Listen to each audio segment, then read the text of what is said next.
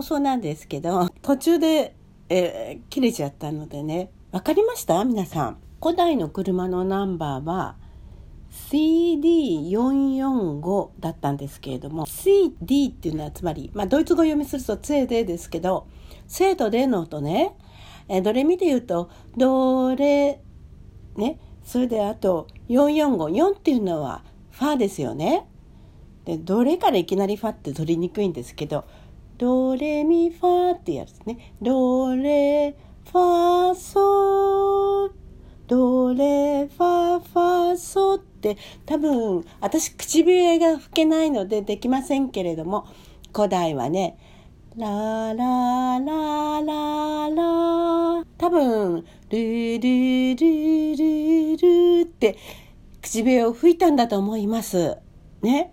いやもう生活そのものが、音楽に満ちていたんですね。それでその音であの「ゼ」とか「デ」とかあとまああのどの音を1番と考えると「レ」が2ですね「ミ」が3でしょ。それで「ファ」が4でしょ。で「ソ」が5でしょ。それで「ゼ」で445が僕のナンバーですっていうのを口笛で表したようなんですけどまあ普通は気がつかないですよね。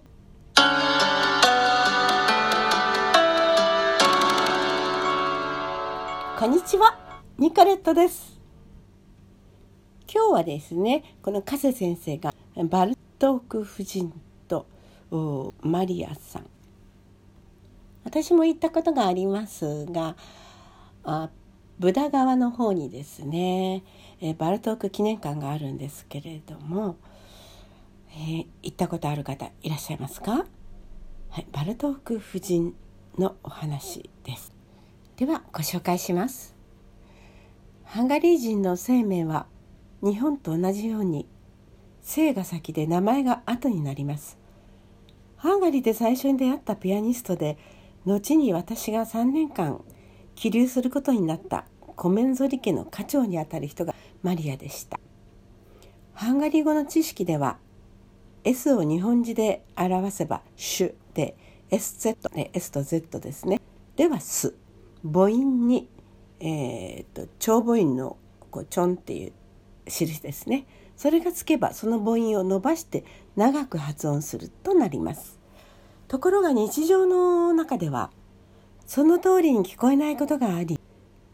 生命の発音となると特にその傾向が強く思いました。マリアの場合もそうでコメン処理マーリアだと思ったのに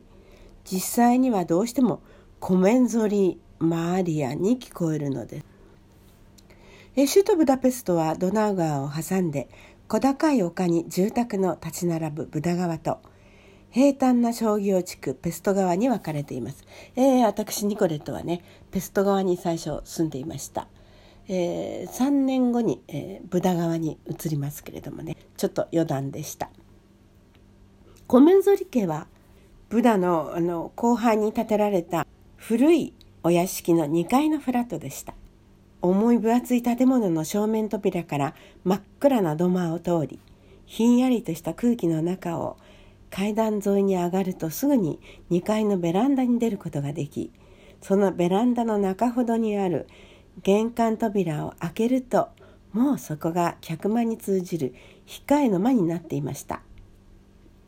中扉を開いてピアノの音が聞こえてくる時はマリアが家におり静かな時はマリアの2人の息子のどちらかが家を守っていました。科学アカデミー言語学研究所勤務の長男ラースローは存命中の古代の言語学の助手を務めた人で次男のアッティラはバイオリニストでした。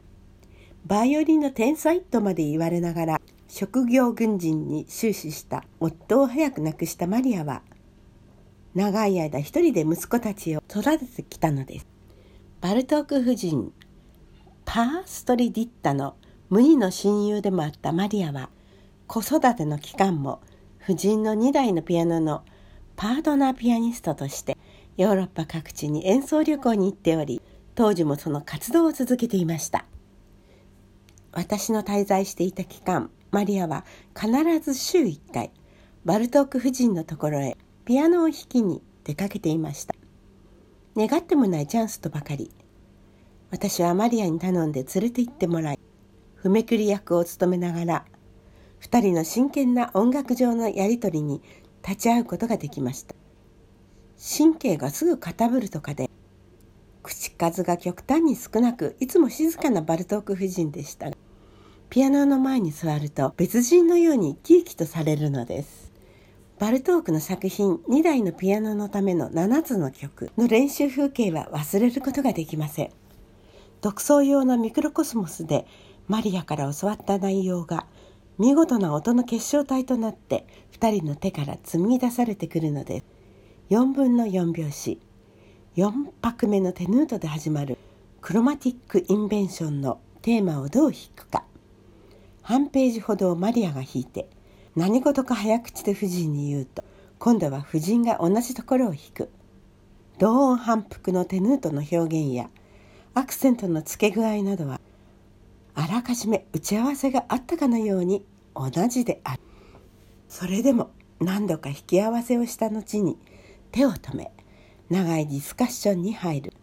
8割はマリアがしゃべり夫人は楽譜に見入りながら時々顔をマリアに向けて少し言葉を言う。またマリアがしゃべり出し夫人は言葉にはしないで体全体で話をしている。楽譜をめくりながら頭と体を音楽に集中しているのだろう。好調した面持ちの中で目も頬も引き締まったまま凝固している。不思議なディスカッションが終わると張り詰めた空気のまま2人の演奏が始まる。そこにはべとつかない情緒ともったいぶらない重々しさと解消的なくっきりした対比法が浮き彫りにされるのでした。標準通りの丸い手のひらの形で弾くバルトーク夫人と違いマリアは手のひらの甲の中央を頂点とする三角形のまま伸ばした指の腹で打鍵する奏法です。また色白でふっくらした柔らかい感じの婦人と比べマリアは骨太で、えー、痩せている割にがっしりした感じがします。このように見たところは大変違っているのに2人の演奏そのものはそれは見事に一致していました。解釈といい合わせる呼吸といいまた音量といい申し分のないものに思いました。2人ともバルトークの愛弟子でその上長い期間デュオを組んでいた経歴によるとはいえこれがバルトークの音楽なのかと感嘆しました。アクセント付けられたリズム4度増4度の跳躍フレーズの屈折などバルトーク特有の音楽語法が有機的につながって存在しているのです。マリアに言わせるとバルトークは生前自作の弾き方を細かいところまで夫人に伝授したので彼女の演奏はバルトーク本人の演奏スタイルのひな形なのだそうです。夫人の演奏はまたいつどんなところでも常に変わらずミスのない完璧なものだったそうです。ピアニストとしてのマリアはハンガリーでは伴奏者として有名でした。またピアノの教え方の上手なことでは定評がありました。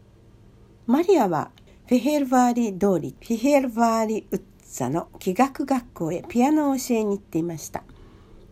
昼間は89歳から167歳までの生徒をで夜はそれ以上の年齢の人たちを同じピアノ室で見るのです。生徒の質はいろいろで技術のレベルも全く初歩からコンサートピアニストまで様々でした。精度のレベルが高い場合のレッスンは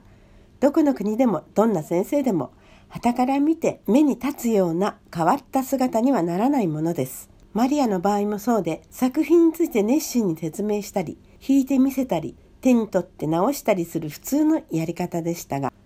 双方の原理を納得させた上で手のひらの形は徹底して本人に考えさせるのには感心しました。ピアノ教育者としてのマリアに感銘を受けたのは中級くらいまでのレッスンでした。同じような子供たちの一人一人に違った教材、違った方法で全く色合いの異なる教え方をするのです。順次は9歳の女の子でした。いつも嬉しそうな笑顔でレッスン室に飛び込んできました。音が聞こえるまでに時間がかかる生徒には身体運動から始めるのが早道なのだと言ってマリアは次の方法を用いました。続きはまた。明日。ニコレットでした。